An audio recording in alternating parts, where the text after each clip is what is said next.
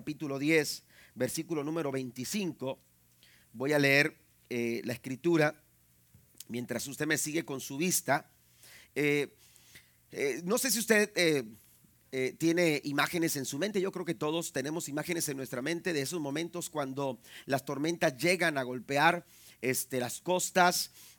cuando de repente hay alguna, alguna, este, alguna ah, fuerza de la naturaleza a través de un terremoto o, o de un huracán o de un tsunami, como se han dado este, últimamente situaciones eh, de este tipo, eh, donde el clima, hermanos, está jugando un papel terrible, ¿verdad? Y está este, golpeando fuertemente áreas eh, del mundo entero. Pero cuando suceden este tipo de cosas, hermanos, es impresionante ver las imágenes de cómo un desgarramiento, por ejemplo, por exceso de lluvias de una en una comunidad donde, donde hay eh, montañas, como cuando se desgarra la montaña, cómo se lleva casas, amén, cómo se lleva casas y entre ellas gente y, situaciones como estas, como también cuando los huracanes que últimamente golpean las costas con mucha fuerza, este, como eh, familias, eh, hace poco subieron, subieron unas imágenes en Sudáfrica donde el mar literalmente este, entró, eh, no recuerdo cómo le llaman a ese, a ese problema eh, o a esa situación climática, este, mal de fondo, parece que le llaman mal de mar de fondo. Entonces eh, golpeó una de las costas de Sudáfrica y, este, y el mar literalmente, hermanos, este, mientras los carros transitaban, entró este, a, a, lo, que era, lo que era ese lugar. Entonces, situaciones como estas, hermanos, nos hablan de que las tormentas, como este tipo de, cosas pueden llegar, hermanos, en un momento y pueden llegar a devastar, pueden llegar a traer terribles situaciones este, en la vida de las personas. Somos frágiles ante situaciones como esta, somos tan eh, débiles como poder detener este tipo de cosas. Cada vez se hacen más fuertes, cada vez eh, se ven más situaciones como estas. Pero esto no tiene que ver solamente porque las tormentas con las que nosotros nos enfrentamos,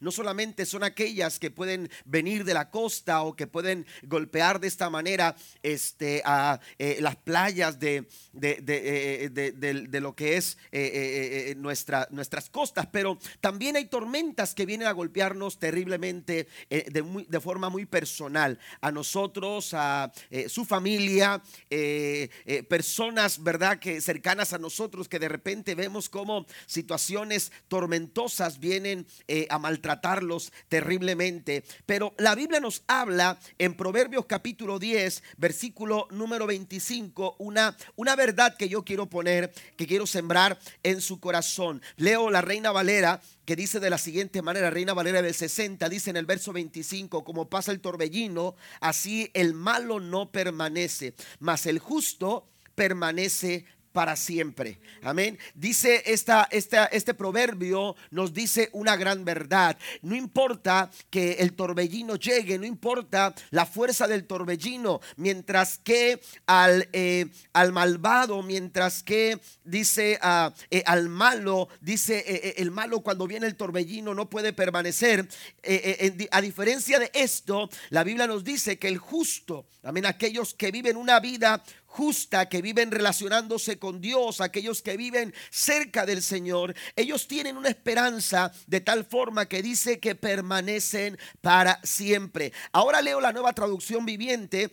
Eh, dice de esta manera, el mismo texto dice, cuando llegan las tormentas de la vida, los justos tienen un cimiento eterno. Esa es la verdad que quiero sembrar en esta en esta tarde en su corazón. No importa la fuerza de la tempestad a la que usted se pueda enfrentar. No importa qué tan grave sea la situación o el proceso tan difícil, qué tan difícil sea el proceso por el cual usted esté pasando. Hay situaciones que buscan de alguna manera intimidarnos para detener nuestro avanzar, para detener, para detenernos y no permitir, no, no querer permitirnos llegar a donde nosotros queremos llegar, hacia donde Dios nos quiere llevar. Hay una verdad de Dios que nos brinda esperanza y esta verdad es que a pesar de que las tormentas vengan, usted y yo tenemos un cimiento seguro. Tenemos donde asegurar nuestra vida. ¿Cuántos dicen amén a esto? Podemos nosotros tener la garantía y la seguridad de que nosotros estamos bien plantados, estamos bien cimentados y que ese refugio se llama el Dios Todopoderoso, Jehová de los ejércitos. Den un aplauso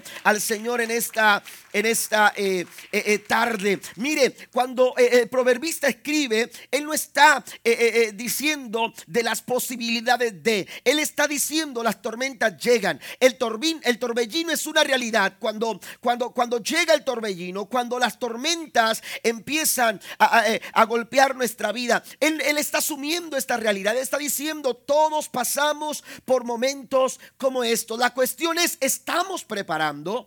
¿Estamos preparados?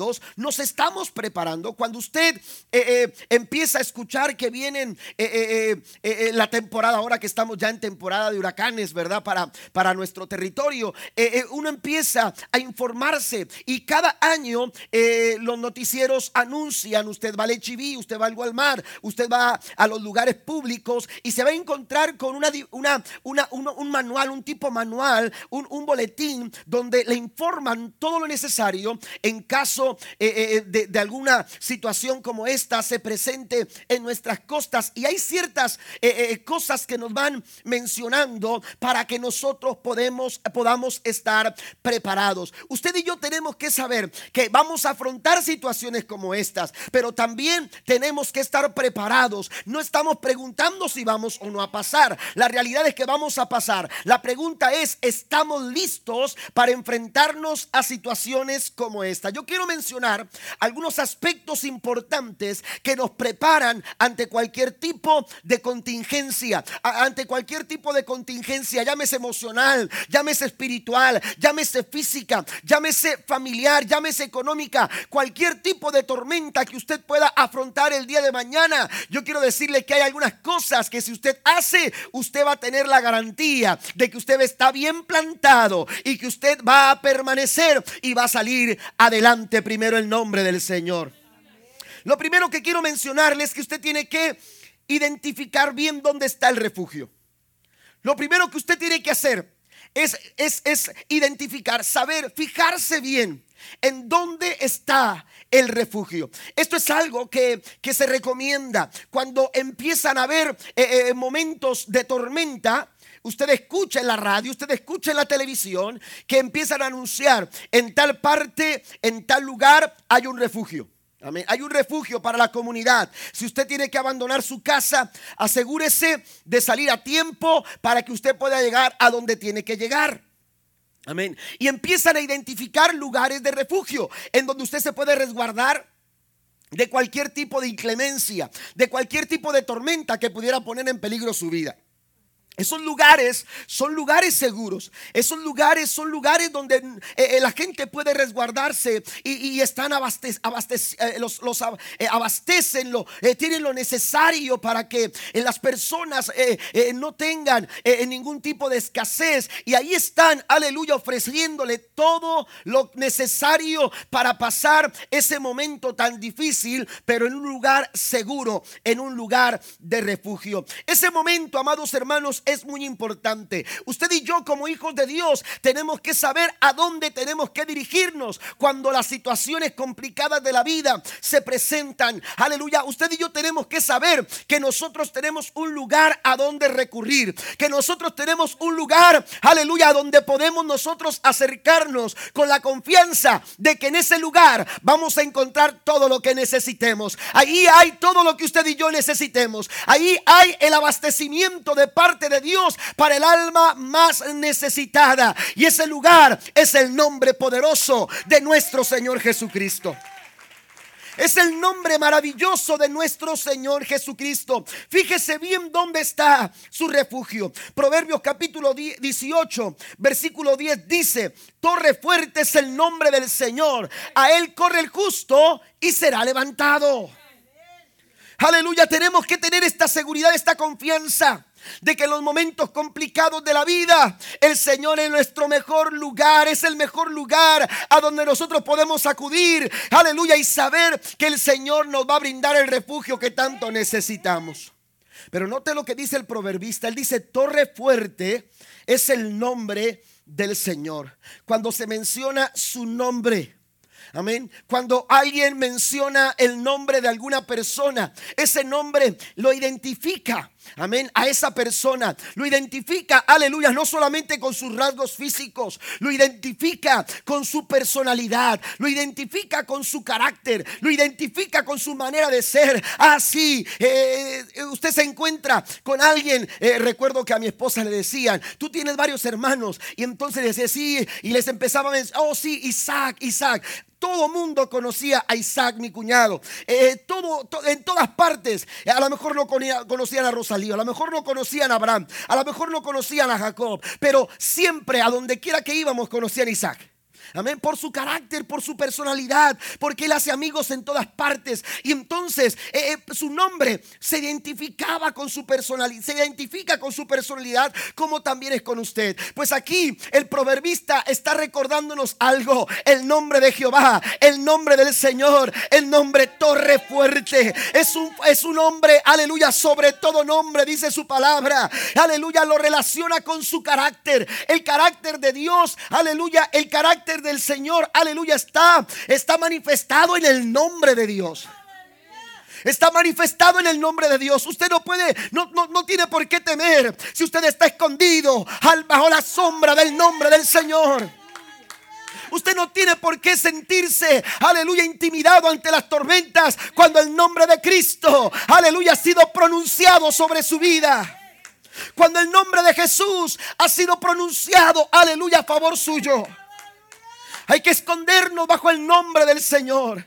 Porque es su carácter, es su personalidad, el nombre del Señor. Cuando el proverbista dice torre fuerte es el nombre del Señor, se refiere a su fiabilidad. Es decir, tú puedes fiarte, tú puedes confiar, tú puedes tener tranquilidad y saber que Él te sacará adelante. ¿Por qué? Porque está su nombre de por medio. Cuando usted presta su nombre, Aleluya. Y, ese, esa persona hace mal uso de su nombre. Oiga, eh, eh, va a afectarle. ¿Verdad? Y usted, usted no presta fácilmente su nombre. No, espérame, si no vas a responder, yo no presto, yo, yo no te presto mi nombre. Pues sabe una cosa, cuando el Señor se ofrece como nuestro refugio, Él pone de por medio su nombre, porque ante su nombre toda rodilla se doblará y toda lengua confesará que Jesucristo es el Señor para gloria de Dios Padre. Nombre sobre todo nombre. Se puede pronunciar cualquier otro nombre, pero cuando pronunciamos el nombre de Jesús, la Biblia dice que se arrodillan ante Él los que están en el cielo, los que están en la tierra y los que están debajo de la tierra. El nombre del Señor es nombre sobre todo nombre. Él ha puesto su nombre de por medio. Y si Él ha puesto su nombre de por medio, Él no va a quedar en vergüenza. El Señor no va a quedar en vergüenza. Si Él ha puesto su nombre de por medio, Él no va, aleluya, a, quedar avergonzado. Él ha de glorificar su nombre, aún a pesar de los pesares, aún a pesar de las tormentas. El nombre del Señor, aleluya, es torre fuerte. Torre fuerte es el nombre del Señor. Está hablando de su fiabilidad, pero también está hablando de su fidelidad. Es decir, puedes confiar en Él, porque Él nunca falla. Tú, puedes, puedes, puedes saber que Él no va a fallar porque Él es fiel. Aun cuando tú no permaneces fiel, dice la Biblia, Él permanece fiel. Por eso con toda seguridad el salmista decía en el Salmo 46, Dios es nuestro amparo y fortaleza, nuestro pronto auxilio en medio de las tribulaciones. Por tanto dice, aleluya, debido a eso, debido a lo anterior, aleluya, debido a que Él es amparo, debido a que Él es fortaleza, debido a su nombre, debido a que Él es auxilio en medio de la tribulación, dice, no voy a temer, aunque la tierra sea removida y se traspasen los montes al corazón del mar, aunque bramen y se turbe las aguas y tiemble los montes a causa de su braveza. No voy a temer porque sé en quién estoy confiando. Mi vida está segura. Mi vida está segura. Hay un himno muy antiguo que dice, estoy en la roca firme que es Cristo. Todas las otras rocas son como arenas movedizas. No hay seguridad, pero en Cristo dice que torre fuerte es el nombre de Jehová. A Él corren los justos y serán levantados. Identifique dónde está su refugio. Isaías capítulo 25, mire lo que dice la escritura. El profeta Isaías en el capítulo número 25, versículo número 4, nos dice lo siguiente, porque fuiste fortaleza al pobre, fortaleza al menesteroso en su aflicción, refugio contra el turbión. Está hablando de la tormenta refugio contra la tormenta. Dice sombra contra el calor, porque el ímpetu de los vientos es como turbión contra el muro. Aleluya, cuando tú te escondes en la roca que es Cristo, tu vida encontrará seguridad. Segunda cosa, Además de fijarte bien dónde está el refugio, también tienes que conocer bien tu manual para las tormentas. Qué importante es saber lo que tengo y qué no tengo que hacer. Amén. ¿Qué es lo que tengo que hacer? Yo no sabía porque cuando era pequeño yo no sabía. Yo vengo del puerto de Tampico. Alguien diga, amén. Gloria a Dios. La tierra de Dios. Bueno, de Ciudad Madero, ahí un ladito. Pero nos da sombra el, el puente Tampico. Amén. Pero este, allá a la orilla del río Pánuco, cerquititas. Amén. Entonces resulta, hermanos, que yo éramos, pequeños y, yo miraba cómo eh, eh, se, ponían en las ventanas, hermanos, cuando empezaban las tormentas. Eh, gracias al Señor nunca tuvimos una, eh, eh, bueno, en el tiempo que yo viví en Tampico, eh, nunca tuvimos un, huracán así de frente. Amén, siempre pasaban para un lado y se iban para otro. Es que nos portábamos bien. Entonces, resulta que, que, cuando, cuando empezaban a, sentirse los vientos huracanados y que el Gilberto y que, y que el huracán no sé qué, no recuerdo algunos nombres, pero resulta que cuando que cuando empezaban los vientos huracanados, eh, oiga, este, ah, eh, mi papá eh, andaba ahí en las ventanas poniendo el, tape, ¿verdad? Lo que era la cinta, este, para, para, para pegar a las ventanas y, y yo me quedaba viendo y decía, bueno, ¿y por qué hacen eso? Amén. Hay algunas cosas, empieza uno a abastecerse de agua Amén. Eh, eh, empieza uno a buscar baterías y en aquel tiempo, ahora todo es digital, pero en aquel tiempo los radios de frecuencia se recuerda, ¿no? Que tenía una antena y que te ponían y muévete para acá y muévete para allá. Ahí quédate. Ahí estaba uno con la antena y si la soltabas empezaba uno a hacer así, ¿verdad? Pero resulta, hermano, que, que, empezaba uno a abastecerse de ciertas cosas y el radio no podía faltar, las pilas para eh, el radio, para la linterna, porque de repente se iba la luz, de repente, hermanos, no había televisión y no, no estabas al tanto de las noticias, de lo que estaba pasando, pero cuando estabas escuchando la radio, todo ahí, estábamos pegados escuchando a ver qué decían y, y qué teníamos que estar preparados y todo. Entonces, hermanos, ese manual aleluya, nos informa qué tenemos que hacer y qué no tenemos que hacer. No salga de su casa eh, eh, cuando esto y cuando aquello y cuando lo otro. Entonces, hay un manual para las tormentas. Pues, ¿sabe qué? Dios nos ha dejado un manual para cuando las tormentas de la vida llegan. Y ese manual es la palabra del Señor. Y cuando usted abre, hay miles y miles de indicaciones que te dicen que Dios ha prometido estar contigo todos los días, en medio de cualquier circunstancia, en medio de cualquier situación, hay una promesa de Dios para tu vida, hay una promesa de Dios para tu familia, hay una promesa de Dios para los tuyos, hay una promesa de Dios que si tú te aferras a ella, tú vas a tener la seguridad aún en medio de vientos complicados que la vida te presente. Tenemos nosotros que conocer este manual. Tenemos nosotros, aleluya, que atesorar las promesas del Señor. Dice otro himno, me aferro a las promesas infalibles cuando me asaltan las tormentas implacables de la duda y el temor. Aferrado a las promesas de la palabra, de viva, las tormentas no pueden prevalecer contra mí. Cuando tú te tomas de las promesas del Señor, tú te puedes sentir con la seguridad de que Dios, aleluya, cuidará de ti y cuidará de los tuyos. Cualquier calamidad, cualquier situación, aleluya, tan complicada, las promesas del Señor serán un aporte, aleluya, para darte a ti la seguridad que tanto necesitas en medio de las tormentas. Tener una fe basada en las emociones es como llevar una muleta rota. Amén. Imagínese usted Ahí va. Una muleta rota. Amén. Eso es caminar con una fe superficial, con una fe basada en las emociones, en, los, en, los, en nuestras emociones que cambian de un momento a otro. Ah, pero cuando mi fe yo la fundamento en la palabra. Cuando mi fe yo la, yo, la, yo la fundamento en el poder de las promesas del Señor, hermanos, en los tiempos más complicados de la vida, el Señor me dará la seguridad de que yo voy a salir hacia adelante. Yo siempre lo he dicho y, lo he mencionado, no, sé si lo he mencionado en otra ocasión, pero las promesas del Señor, hermanos, son como un pedazo de madera. Ahora, si usted ve ese pedazo de madera ahí enfrente de su patio, en su casa, ¿qué es lo que va a hacer? Eso es basura. Échalo a la lumbre, vamos a prenderla para hacer un pollito. Usted ve un pedazo de madera en su patio, en su yarda, qué fea se ve.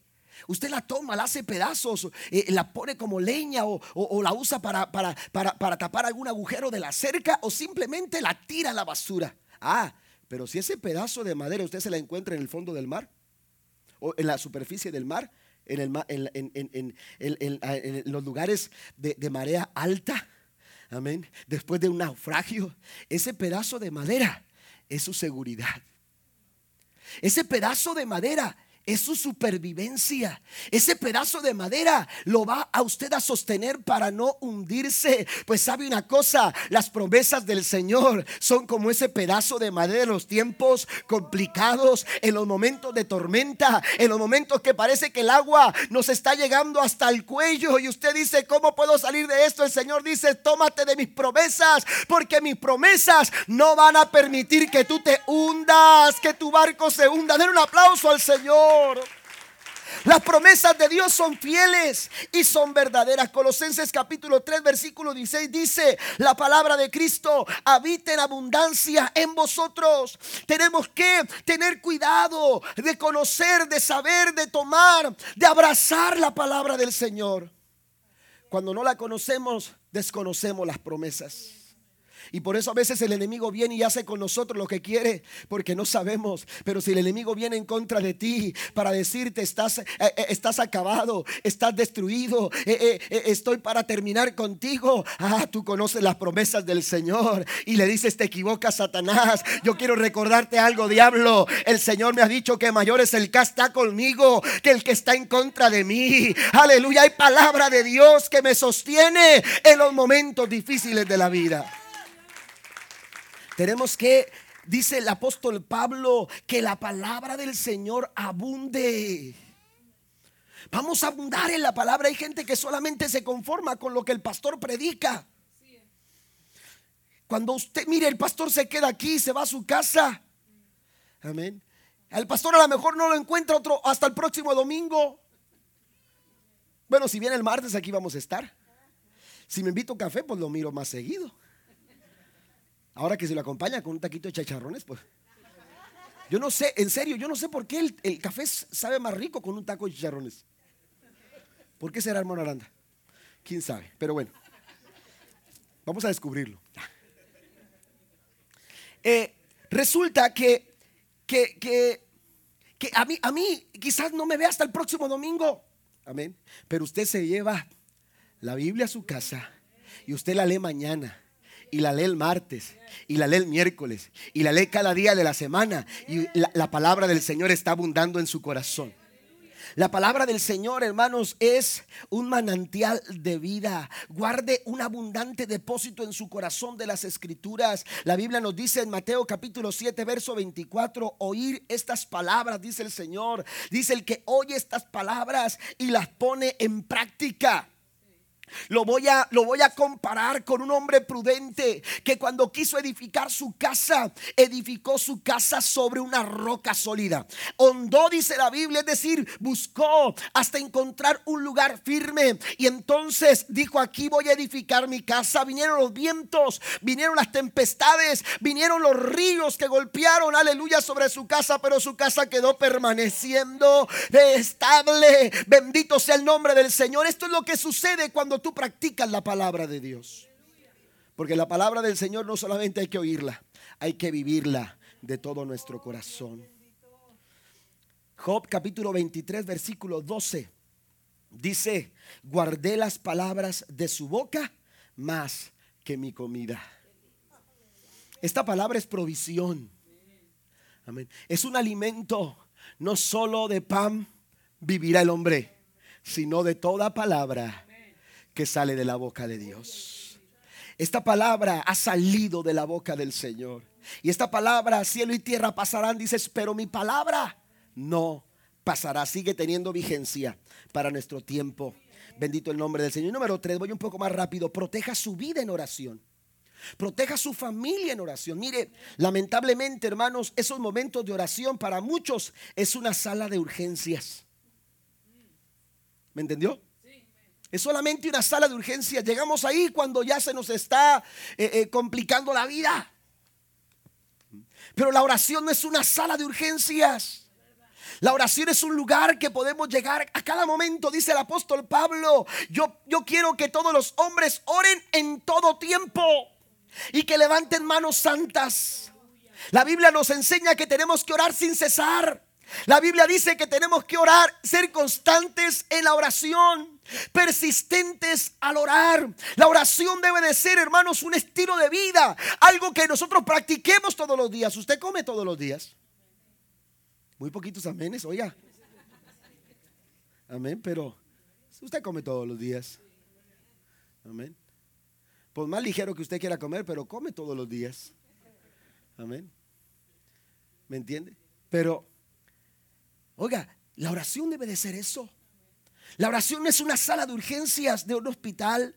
Tenemos que poner atención a nuestro tiempo, a nuestros momentos de oración, porque es en esos momentos que Dios se revela, que Dios se manifiesta, que Dios habla a nuestros corazones, que Dios se relaciona con nosotros y, nos hace saber cuáles son sus propósitos y sus planes. Usted recuerda ese momento cuando Jacob huía, aleluya, de, de su hermano Esaú que buscaba para matarlo. Usted va al capítulo 28 del libro de Génesis y se dará cuenta que, que, que llegó, aleluya, a cierto lugar y estaba ya anocheciendo cuando su, su cuerpo se sintió cansado y la Biblia dice que decidió acostarse, tomó una, una, eh, una, una roca, una piedra como, como cabecera para poder dormir y la Biblia dice que empezó a soñar.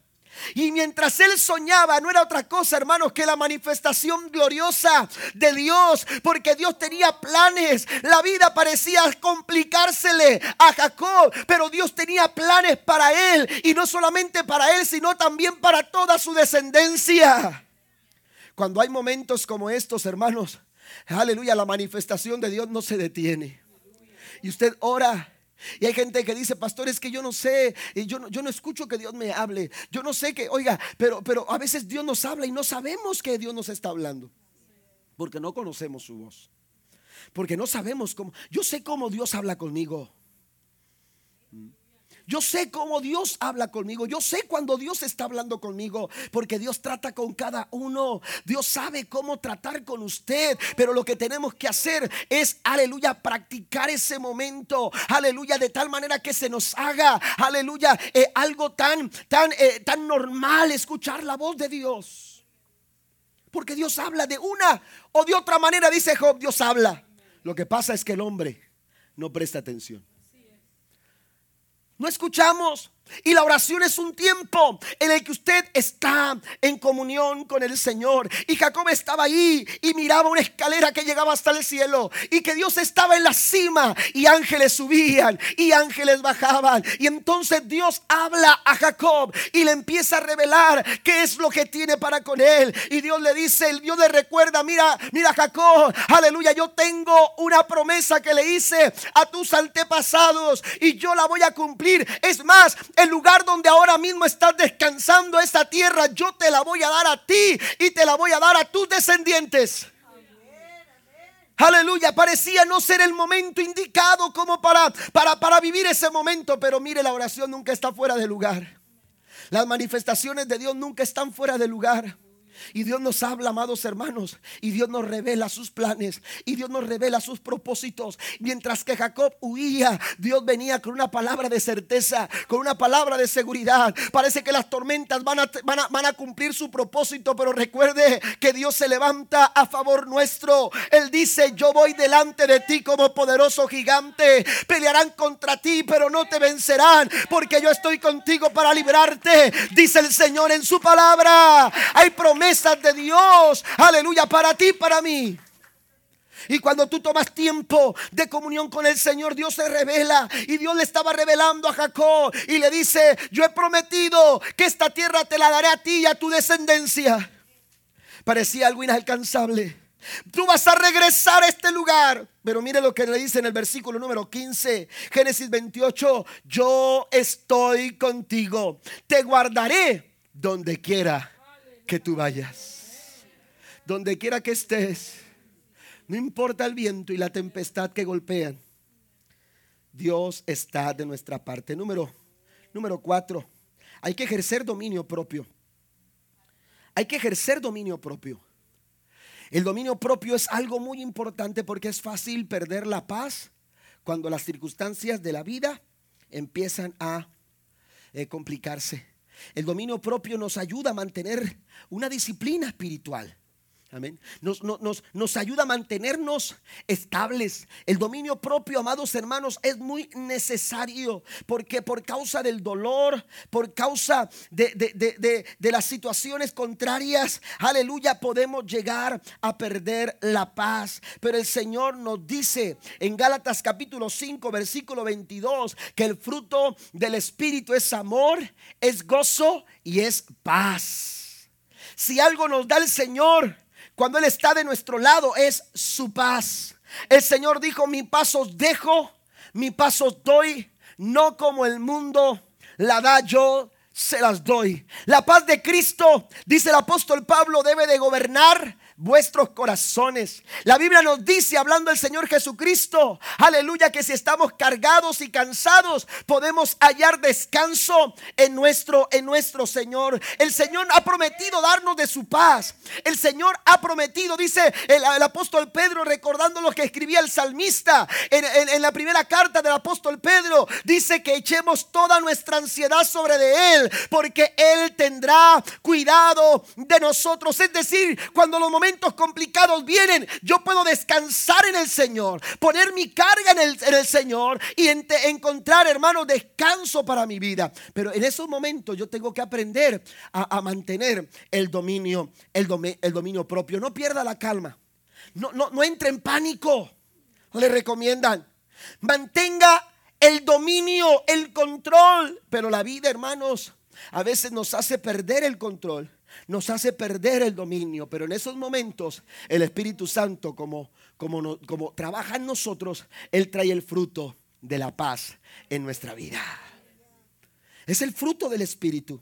El Espíritu de Dios te hará bastante fuerte para que controles, aleluya, tu, tu vida en esos momentos de conflicto. Por eso el proverbista decía en el capítulo 10, versículo 25, el malo, el malo no va a permanecer cuando venga el torbellino, pero el justo, el justo permanecerá para siempre. Tenemos que aprender, hermanos, a desarrollar el dominio propio. Primera Corintios 9, 27 nos dice, aleluya, que tenemos que vivir con disciplina. De ser apóstol Pablo, Pablo vivo con mucha disciplina y trato de dominarme a mí mismo. Esto tiene que ver, amados hermanos, con mantener, eh, eh, eh, autodisciplinarnos, mantener la disciplina. Amén, como aquel que va a, correr una carrera y se prepara, aleluya, con una disciplina. ¿A fin de qué? A fin de fortalecerse y estar preparado y estar listo cuando venga el momento, aleluya, de correr, cuando venga el momento de competir. También el apóstol Pablo le escribe al joven Timoteo en su segunda carta, capítulo 1, versículo 7. Recuerda, Timoteo, no se nos ha dado un espíritu de temor de cobardía. No se nos ha dado este tipo de, espíritu, aleluya, de, cobardía ni de temor. Nosotros hemos recibido un espíritu de poder, de amor y de dominio propio. ¿Cuántos alaban al Señor por ello? Aleluya. Y tú mismo te has sorprendido cuando han, venido momentos eh, eh, complicados a tu vida. De cómo tú te has permanecido firme y cómo tu fe te ha hecho fuerte. Aleluya. ¿Sabe por qué? Porque es el poder de Dios trabajando en nuestra vida, dándonos dominio propio. Tenemos que tomarnos, aleluya, del mover del Espíritu Santo en nuestra vida. También, hermanos, qué importante es depender de Dios y no de la gente. Pasen los músicos, por favor. Tenemos que aprender a depender de Dios y no de las personas. El Salmo 118, versículo 8 dice, mejor es confiar en el Señor que confiar en el hombre. ¿Mm? Pablo experimentó momentos tan complicados, pero dice en el capítulo número 4, segunda Timoteo, versículo 16 al 18, ninguno estuvo a mi lado en referencia aquellos que pudieran haber estado con él. Dice, ninguno estuvo a mi lado, sino que todos me desampararon. No les sea tomado en cuenta, pero el Señor estuvo a mi lado y me revistió de poder. Y el Señor me librará de toda obra mala y dice, y me perseverará, perseverará para su reino celestial. A Él sea la gloria por los siglos de los siglos. Amén. Aunque todos me han abandonado, aunque no estuvieron conmigo y a veces hay personas que dicen, ay, es que no estuvo eh, el hermano, la hermana, no, eh, nadie vino. Oiga, dice el apóstol Pablo, yo mismo me sentí desamparado, pero no abandonado de Dios. Desamparado por los hombres, pero no abandonado de Dios. Las tormentas pueden ser fuertes, pero mientras Cristo esté de mi lado, mientras Cristo esté conmigo, yo tendré calma, tendré paz aún en medio de la tormenta. Póngase de pie, por favor, conmigo. Y la última cosa, hermanos, es mantenga su mirada en Jesús. Mantenga su mirada en Jesús. La pregunta es, la cuestión es, no si vamos a afrontar tormentas, vamos a pasar tormentas. Quizás ahora mismo usted está pasando por una tormenta. Quizás ahora mismo está enfrentando un momento de calamidad en su vida. Los vientos huracanados, pastor, están golpeando sobre mi familia. Están golpeando sobre mi matrimonio. Están golpeando sobre mis finanzas. Hay escasez de trabajo. Quizás usted está pasando un momento complicado laboralmente en su matrimonio, en su familia, con algún hijo. Y usted dice, están golpeando las tormentas con toda la fuerza. La pregunta es, no es si, si vamos a pasar o no. Vamos a afrontar tormenta. La pregunta es, ¿estamos listos? ¿Nos estamos preparando? ¿Nos estamos alistando? ¿O estamos simplemente esperando que las, las cosas ocurran como por, por arte de magia? El proverbista dice, los justos ¿Por qué dice los justos? Porque los justos, los justos han puesto su mirada en Jesús. Y no lo perdemos de vista. Y no lo perdemos de vista. Y no lo perdemos de vista. Los justos están viendo a Cristo, decía el salmista David en el Salmo 121. Alzaré mis ojos a los montes. ¿De dónde vendrá mi socorro? Él responde, mi socorro viene de Jehová. Él hizo los cielos y la tierra. Aquí hay dos cosas importantes. La primera es que Él sabe fijar su mirada mucho más alto que los montes, mucho más alto que las montañas. Son imponentes, parecen inalcanzables, pero la verdad es que no lo son. Pero hay alguien más alto. Y yo no tengo que perderle la mirada. Y yo no puedo dejarlo de mirar. Dice la Biblia que los que miraron a Él fueron alumbrados. Sus rostros no fueron avergonzados. Cuando tú miras a Cristo, cuando tú ves a Cristo, cuando tú fijas tu mirada en Cristo, no vas a ser avergonzado. Nunca serás avergonzado. Pero tú tienes que fijar tu mirada. Mire, precisamente el diablo es lo que quiere. Es que tú dejes de mirar a Jesús. Es que, y qué fácil, a veces perdemos de mirada a nuestro Señor Jesucristo porque nos desviamos, porque miramos a otras partes. Una ocasión me decía una persona, yo, yo ya eh, eh, supe que ya no estaba yendo a la iglesia. ¿Y por qué no está yendo? ¿Por qué no está yendo a la iglesia? Me dijo, no, es que en la iglesia hay muchas personas así, así. Y dije, ¿sabes qué? El problema no es las personas.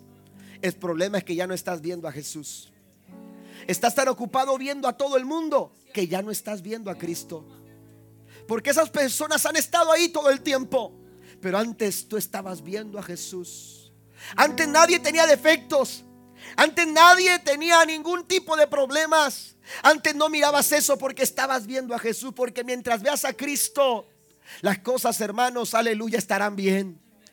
Porque los que miraron a Él fueron alumbrados y sus rostros no fueron avergonzados. La segunda cosa que el salmista dice, además de, de fijar su mirada en Él, es, amados hermanos, hace referencia al nombre del Señor.